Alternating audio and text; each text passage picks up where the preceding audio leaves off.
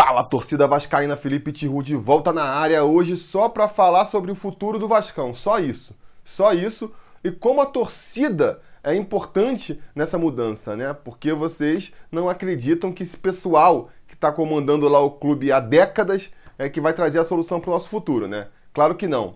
Parte da torcida, parte da torcida essa mudança para o Vasco voltar a ser gigante. Mas antes da gente falar sobre isso, é até bom eu fazer aqui um esclarecimento sobre uma discussão que acontece muito nas redes aí, que eu vejo muito o pessoal falar, você com certeza já ouviu falar ou já falou isso aí, que é a teoria de que a torcida do Vasco é culpada pela situação do clube. Eu sou completamente contra esse pensamento. Eu acho que não tem nada a ver dizer que o torcedor do Vasco é culpado pelo Vasco estar como está. Para mim, sou absurdo. O torcedor do Vasco é, na verdade, quem mais sofre com essa situação. É a principal vítima dessa situação, porque os dirigentes que estão lá, com certeza, pelo que eles fazem, não estão se importando com o futuro do Vasco. Os jogadores passam de passagem pelo Vasco, você acha que eles se importam?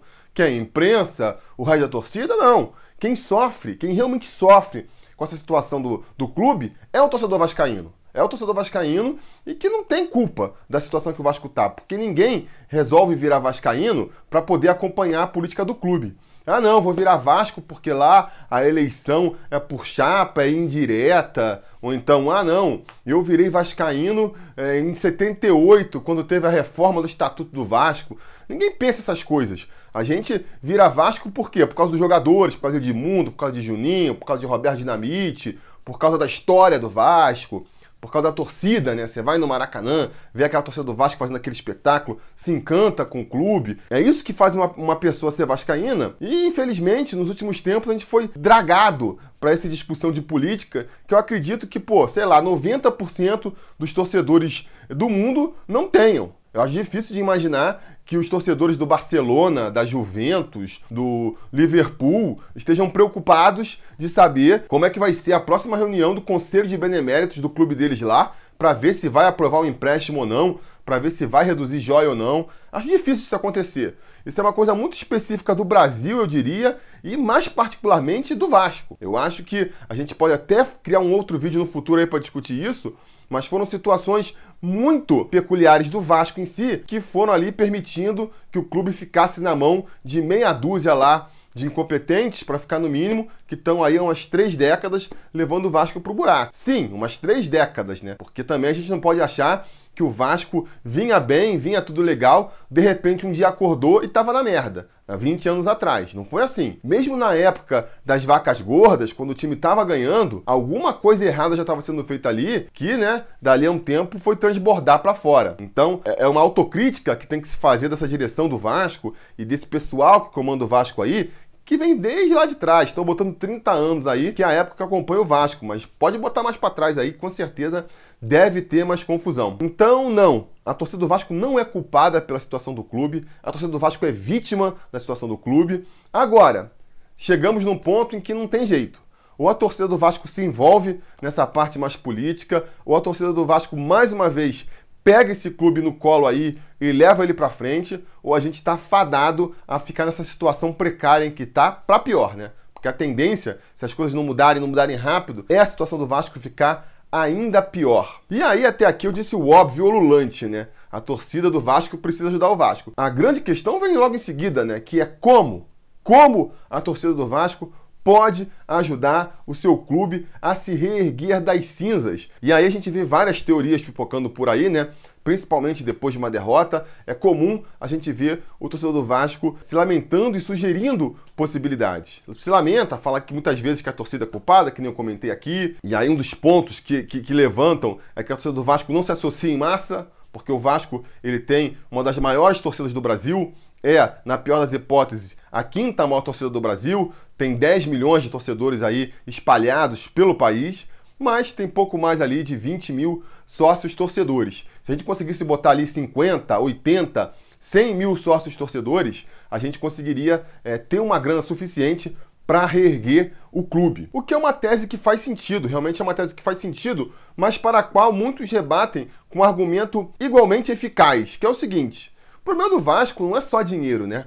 Você vai entregar o dinheiro para os incompetentes que estão lá no clube, E eles vão fazer o que com esse dinheiro? Vou tirar do bolso aqui meu suado dinheirinho para entregar pro clube, pro clube fazer o que com esse dinheiro? Sumir com o dinheiro? Como é que eles vão gastar essa grana? E é um argumento que faz sentido, né? Se você reparar como o Vasco vem sendo administrado nos últimos anos aí, dá para ver que realmente é, falta também uma qualidade, uma competência na hora de administrar o dinheiro. Eu diria até que a forma como o Vasco administra o pouco dinheiro que tem prejudica mais o clube do que a falta de dinheiro em si, porque é, é só você levantar os números aí. O Vasco tem entre a décima ou a décima primeira maior folha do Campeonato Brasileiro da Série A. De acordo aí com a fonte, com a reportagem que você é, for consultar, vai botar o Vasco lá em décimo ou em décimo primeiro. Logo, se a direção do Vasco fosse competente, era pro Vasco estar tá onde? Na décima, na décima primeira posição do, do campeonato. Isso era o mínimo que se esperava. Se a administração do Vasco fosse mais que competente, fosse realmente qualificada, a gente poderia até galgar uma, uma, umas posições maiores na classificação geral, imaginar um oitavo, um sétimo lugar.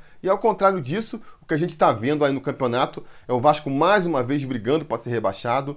E se a gente fizer um levantamento aí do aproveitamento do Vasco nos últimos anos de campeonato brasileiro, na grande maioria das vezes, a gente ficou lá embaixo da tabela, a gente ficou numa posição em campo menor do que a posição que foi investida em dinheiro. Então, realmente, né, existe um problema, além da falta de dinheiro que o Vasco tem, que todo mundo já sabe, existe um problema também de falta de competência de como gastar esse dinheiro. Né? Basta pegar como exemplo o Bruno César, um dos maiores salários do elenco. O clube está pagando até um dinheiro que não tem como pagar para o jogador e o jogador nem titular é. Mal entra em campo e não por uma fatalidade que se machucou, ninguém tinha como prever, não.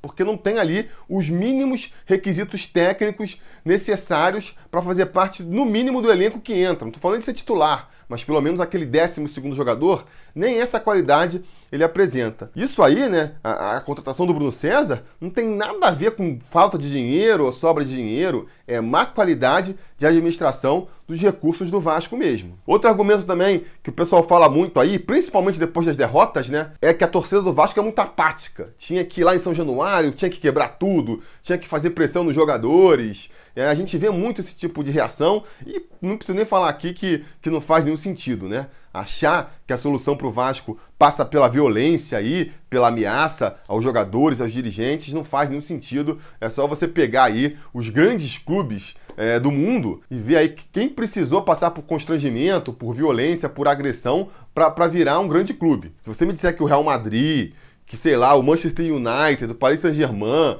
para chegar onde eles chegaram, teve que em algum momento a torcida ir lá no, na, no clube quebrar tudo, eu posso até mudar de ideia. Mas até lá eu vou achar essa teoria um absurdo. A teoria de partir realmente para agressão não faz nenhum sentido. Agora, a teoria de que a torcida tem que se mobilizar para cobrar a direção, aí tudo bem. Aí eu concordo. Qual que é a grande dificuldade dessa tese aí?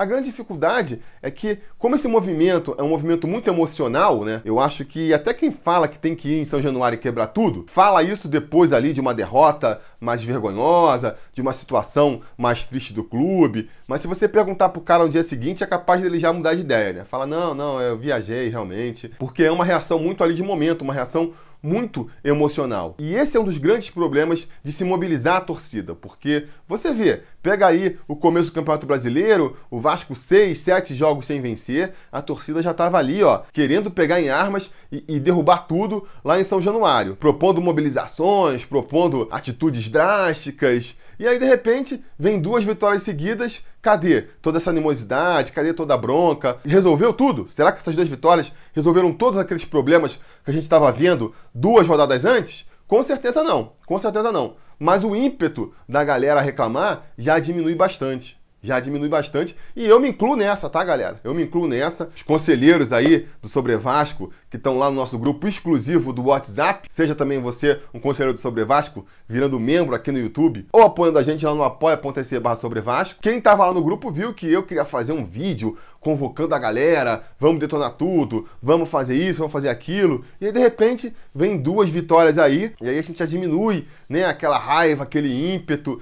Não, peraí, vamos ver, não é bem assim e tal. E isso é muito complicado. Isso é muito complicado porque para você fazer realmente uma mobilização da torcida que seja capaz de mudar as coisas no clube, é preciso que não só exista uma grande adesão da massa, porque a torcida não é uma coisa única, né? A torcida somos todos nós, são 10 milhões de pessoas, indivíduos, cada um com uma ideia, e a gente precisa fazer que grande parte dessa multidão concorde ali com, com, um movimento coordenado, essa é a parte mais complicada. E a segunda parte complicada, tão complicada quanto a primeira, é fazer com que esse grupo aí se mantenha firme nos seus propósitos, independente do que acontecer em campo.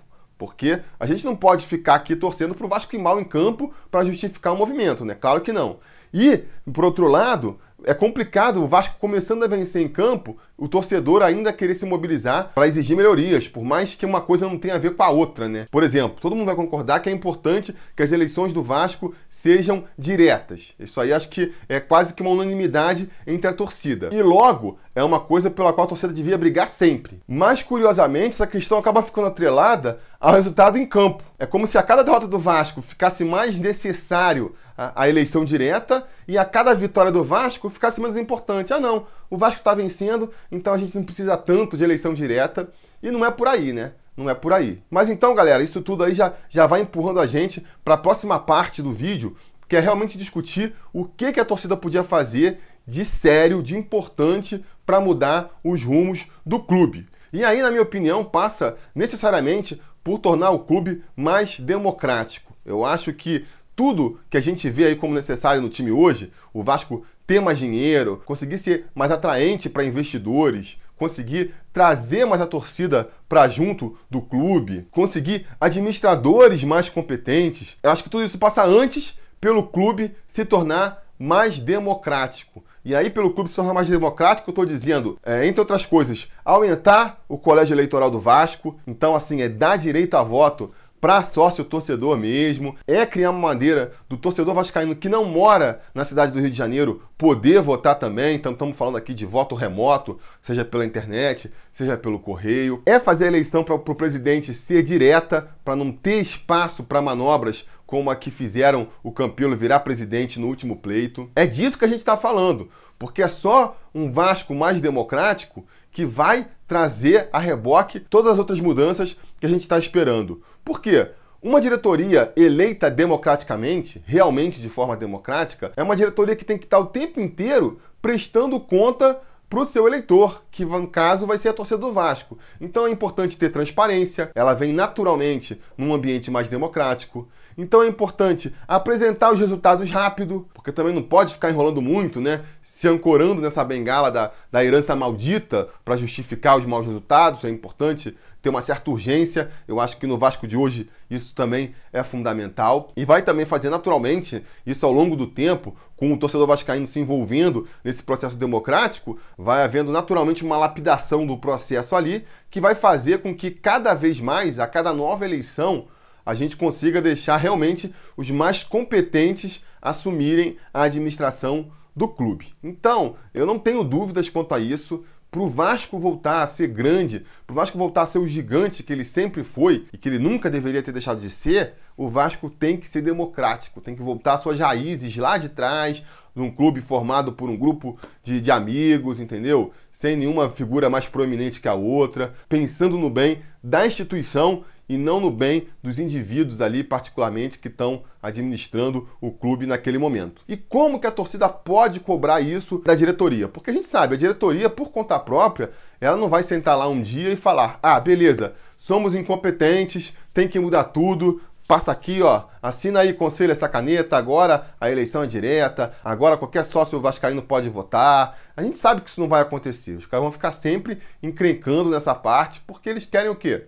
Manter o poder na mão deles. Natural, né? Esperado que isso aconteça. Como então que a torcida pode exigir isso aí? Eu vou pegar dois exemplos aqui recentes e que o pessoal levanta muito na hora de, de pensar nas possibilidades de como o Vasco poderia sair da garra dessa corja. O primeiro exemplo que todo mundo fala é o exemplo do Bahia, né? Esporte Clube Bahia, que realmente estava numa draga tremenda também uns anos atrás, caindo de lá de divisões, sem nenhuma perspectiva de futuro, e de repente teve um choque ali é, de gestão, se democratizou, se abriu para os sócios e está cada vez crescendo mais, apesar de, por exemplo, ter um orçamento mais baixo do que o Vasco no seu futebol, tem apresentado aí constantemente resultados melhores do que o nosso clube. E muita gente acaba se prendendo aí num aspecto que talvez tenha iniciado tudo isso por lá, que foi uma intervenção judicial no clube, né, que exigiu novas eleições e, e, deu início a todo o processo, eu acho que com até certo exagero, sabe? É difícil de você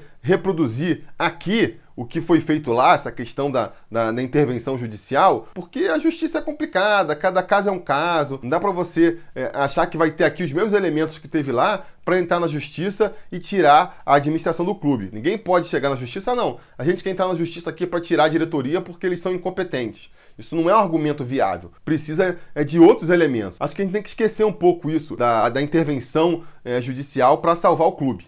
Até porque, repito, não foi só isso que fez o Bahia mudar, e só isso não resolveria nada. A gente tem exemplo dentro do próprio Vasco. Dentro do próprio Vasco. O Dinamite, quando ele foi eleito pela primeira vez, lá em 2008, foi através de uma intervenção judicial. Ele questionou a eleição de 2007, que tinha fraudes, a justiça obrigou a um novo pleito. Nesse novo pleito, o Eurico Miranda resolveu não se candidatar, porque, né? Já sabia que ia perder. E aí o Dinamite foi eleito. E passaram-se aí 10 anos, a gente está na mesma situação de novo. Então, quer dizer, só fazer uma intervenção judicial, tirar quem está lá no comando e achar que isso vai resolver, é pouco, é muito pouco. Isso é só o começo da história. E isso a gente pode ver também no caso do Bahia, onde essa intervenção para uma nova diretoria entrar foi só o começo. A partir dali, eles fizeram várias mudanças diferentes e antes também. Antes eles também se mobilizaram muito, a torcida se mobilizou, fez várias campanhas para poder pressionar a administração do clube a mudar. E sem isso junto, a intervenção judicial por si só não teria resolvido nada por lá. Para entender mais sobre isso até é legal ouvir um episódio do podcast Super Papo Vascaíno. Não sei se vocês conhecem esse canal aí, é um podcast, mas tem um canal no YouTube também. É bem legal, com certeza não tem aí a audiência que deveria, então vou aproveitar para aconselhar para vocês aí, vou deixar o link aqui aparecendo e depois na, na, no final do vídeo também, desse episódio aí que eles fizeram com o Sidônio Bandeira, que é um do, dos agentes lá desse movimento do Bahia e que explica muito como é que eles conseguiram tirar o Bahia do buraco. Assiste lá e depois me fala é, como foi. Mas nesse programa aí, o dirigente lá do Bahia comenta o que, que foi necessário fazer para criar pressão que viria a justificar toda essa mudança no Bahia. Eles fizeram muitos movimentos ali da torcida. Eles fizeram manifestações, protestos, faixas eh, nos estádios cobrando as mudanças. Depois fizeram uma campanha de público zero, então não entrava ninguém nos jogos até as mudanças serem feitas. E eu acho que o Vasco, se quiser realmente mudar, uma possibilidade é essa a torcida se mobilizar e fazer essa cobrança, mas fazer a sério mesmo. O próprio Marco Lobo, que é um dos integrantes lá do, do Super Papo Vascaíno, tá levantando muito essa bola aí no Twitter, né? Acompanha ele no Twitter, tentando criar essa mobilização. Assim, é complicado por quê? Que nem eu já falei anteriormente aqui no vídeo, né? É complicado, primeiro, você conseguir convencer grande parte da torcida a se mobilizar nesse aspecto e depois manter essa mobilização por tempo suficiente até a gente conseguir a, que a diretoria faça o que a gente quer. Se a gente conseguisse é, resolver essas duas questões que são complexas, eu acho que seria uma maneira muito eficiente muito eficiente de fazer a administração ouvir a nossa voz, né? É só você ver essa questão aí da joia que baixou recentemente, era uma questão que estava lá engavetada, ninguém falava disso. De repente, a juventude vascaína lá se mobilizou para fazer um abaixo assinado, para fazer uma manifestação lá durante um jogo em São Januário. Nem foi muita coisa e já foi suficiente para pá acender aquela chamazinha e esse processo voltar ali à discussão e culminar agora aí com a redução da joia para sócio geral, passou de 2 mil para 750 reais. Então não se engane, a mobilização da torcida pode sim fazer efeito na, na direção do clube. E agora? Tem que ser uma coisa coordenada, tem que ser realmente uma coisa que eles sintam. Ficar protestando no Twitter, subindo hashtag no Twitter, vaiando o presidente quando a gente está perdendo, isso aí tem o seu efeito também, é claro, não estou querendo minimizar, mas só isso é pouco. Eu acho que precisa realmente de uma mobilização mais coordenada e mais planejada da torcida para a gente conseguir botar a faca no pescoço ali da diretoria e obrigar ela a fazer o que a gente quer. Do que eu estou falando aqui? É boicote mesmo. Muitas vezes tem que sentir no bolso para conseguir se mobilizar. Ah, mas aí você vai estar tá prejudicando o clube, tirando as poucas receitas que ele tem. Galera, muitas vezes o remédio ele derruba a gente por um tempo mesmo e para depois se recuperar. A febre derruba a gente, deixa a gente em estado de cama, sem conseguir fazer nada, e a febre nada mais é que o organismo se mobilizando ali para fazer o corpo voltar a ficar saudável. Então, eu acho que seria muito interessante, repito, a dificuldade é mobilizar a torcida. Mas se a torcida conseguisse ser mobilizada nesse sentido, e se de repente a gente resolvesse fazer ações desde as mais básicas, você pode começar com ações que nem vão interferir na parte financeira e de resultados do time. Como, por exemplo, faixas de protesto. Tira todas as faixas que tem no estádio e bota só faixa de protesto. É direta já, é eleição para sócio torcedor. Escolhe aí quais são as bandeiras que a gente vai exigir é, da direção e bota lá, bota lá no estádio para ficar marcado que a torcida quer isso. Outra coisa importante, aliás, é isso, né? Eleger pautas factíveis para serem demandadas. Não adianta falar assim, ah, é, eu quero Campelo fora, ah, eu quero Vasco grande de novo, ah, eu quero jogadores de qualidade. Isso tudo são coisas muito é, subjetivas, difíceis de serem entregues, né? As pautas elas têm que ser concretas. A gente vai continuar com esse protesto até as eleições serem diretas. A gente vai continuar com esse protesto até o torcedor poder votar no Vasco. São coisas assim que tem que ser feitas, entendeu? E aí continua, você bota as faixas lá, todo jogo, todo jogo tem que inventar uma musiquinha lá pedindo a tal das eleições diretas, pedindo para o torcedor votar. E aí você vai cantar a musiquinha, o Vasco esteja perdendo, o Vasco esteja empatando, o Vasco esteja ganhando, você tem que cantar a música. Por quê? É uma demanda que extrapola o campo. Não interessa se o Vasco está vencendo ou está perdendo. Independente do resultado que tiver em campo, a gente quer eleição direta. Então a gente tem que cobrar todo jogo. Esse é um primeiro passo, que nem eu falei. Se não funcionar, aí tem que partir para o boicote mesmo.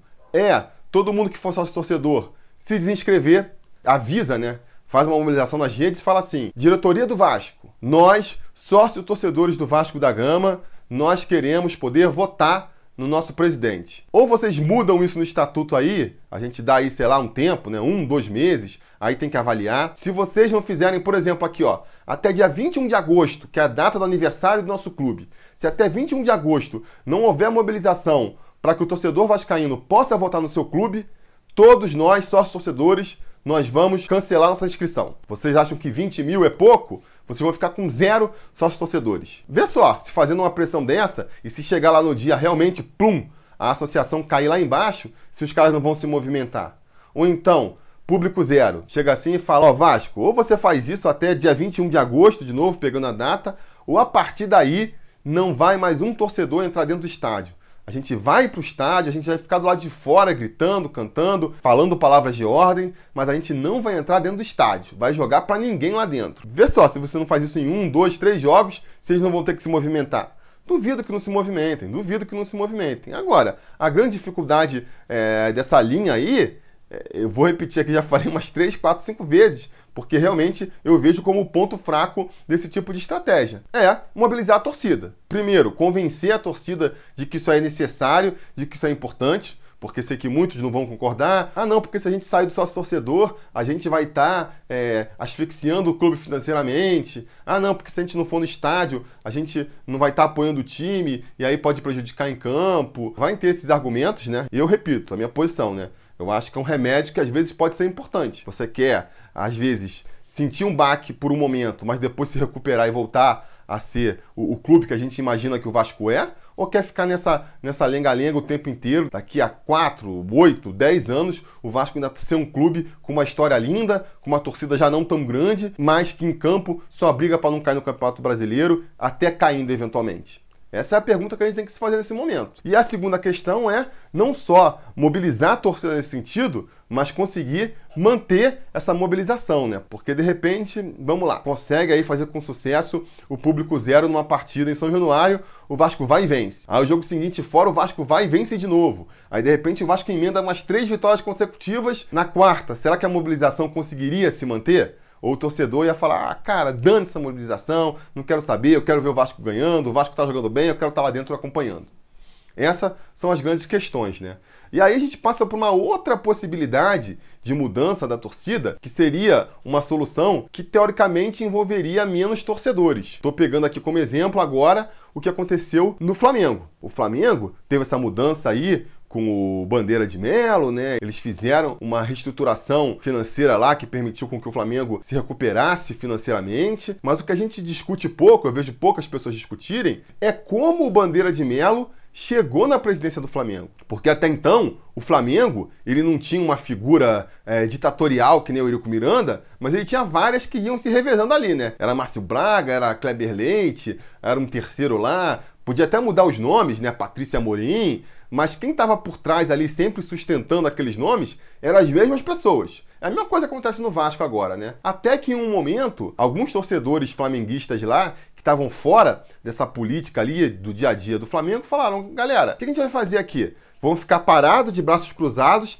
assistindo esse pessoal fazer tudo isso aí? Ou vamos nos mobilizar? E aí, caras se mobilizaram. O que, que eles fizeram? Se juntaram, se reuniram, combinaram: ó, nosso clube tem que ir pra cá, tem que fazer isso, tem que fazer aquilo, bababá. Criaram um grupo lá, o tal da Chapa Azul. Todo mundo virou sócio do Flamengo, virou ali sócio proprietário para poder votar. Teve que esperar lá três, quatro anos, não sei qual é o período que precisa para poderem votar e nesse período ficaram justamente articulando o que, que eles fariam quando chegariam no poder e eventualmente chegou aquele prazo, passaram-se ali os três, quatro anos que eles podiam votar, votaram em massa lá no Bandeira e o resto vocês estão vendo aí. E lá no Flamengo, isso exigia ali um esforço financeiro até maior do que no Vasco, porque como o clube do Flamengo tá ali na Gávea, né, ali perto do Leblon, Jardim Botânico, uma área nobre, a joia para entrar no clube é muito cara, é 10 vezes maior do que a do Vasco, sei lá. Então realmente foi um investimento ali que os caras tiveram que fazer por vários anos para poder votar. Qual é o problema desse tipo de estratégia? Acabei de falar aqui, né? Você vai precisar de vascaínos dispostos a investir muito dinheiro nessa mudança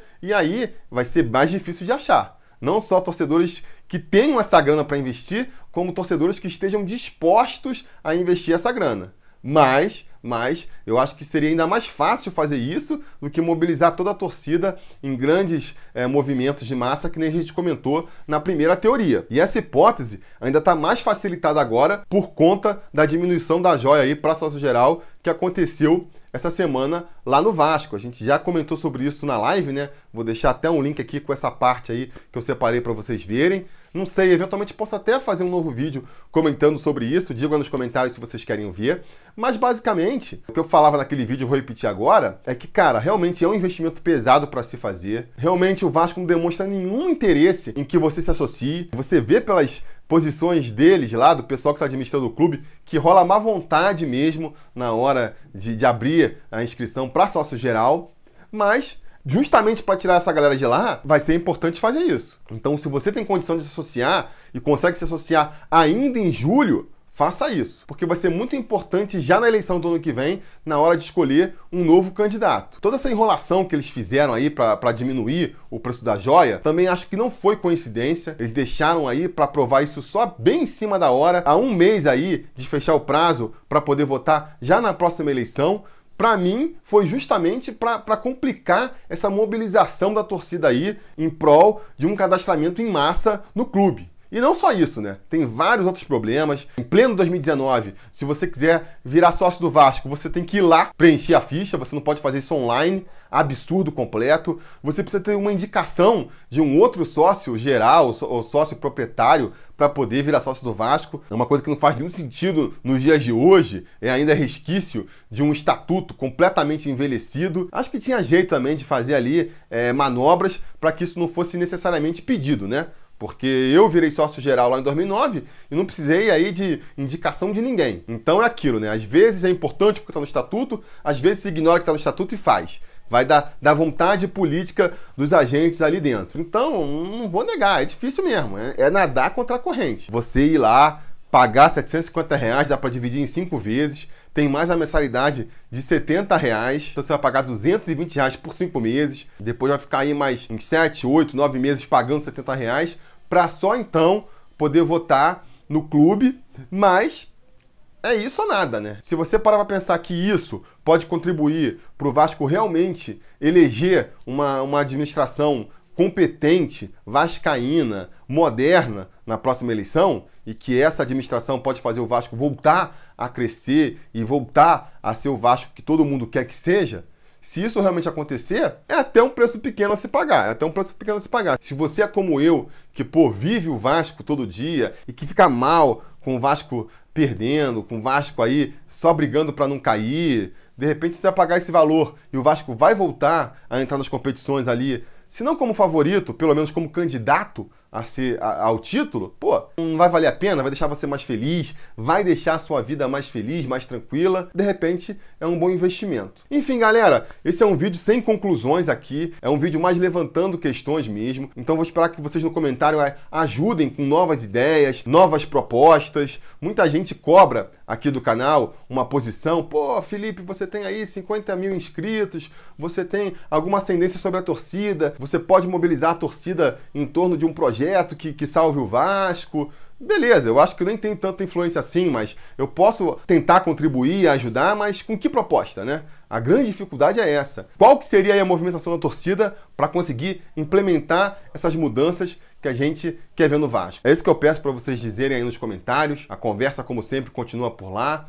Vamos ver o que, que sai daí e eventualmente a gente volta com mais um vídeo falando sobre isso, né? Sobre como as manifestações da torcida podem empurrar, forçar a administração do Vasco a finalmente entrar no século 21. É isso que eu tinha para dizer por hoje. Como sempre, vou pedir para vocês aí curtirem o vídeo, assinarem o canal, ligarem o sininho de notificações para serem avisados sempre que tiver vídeo novo aqui no canal. E no mais, a gente vai se falando.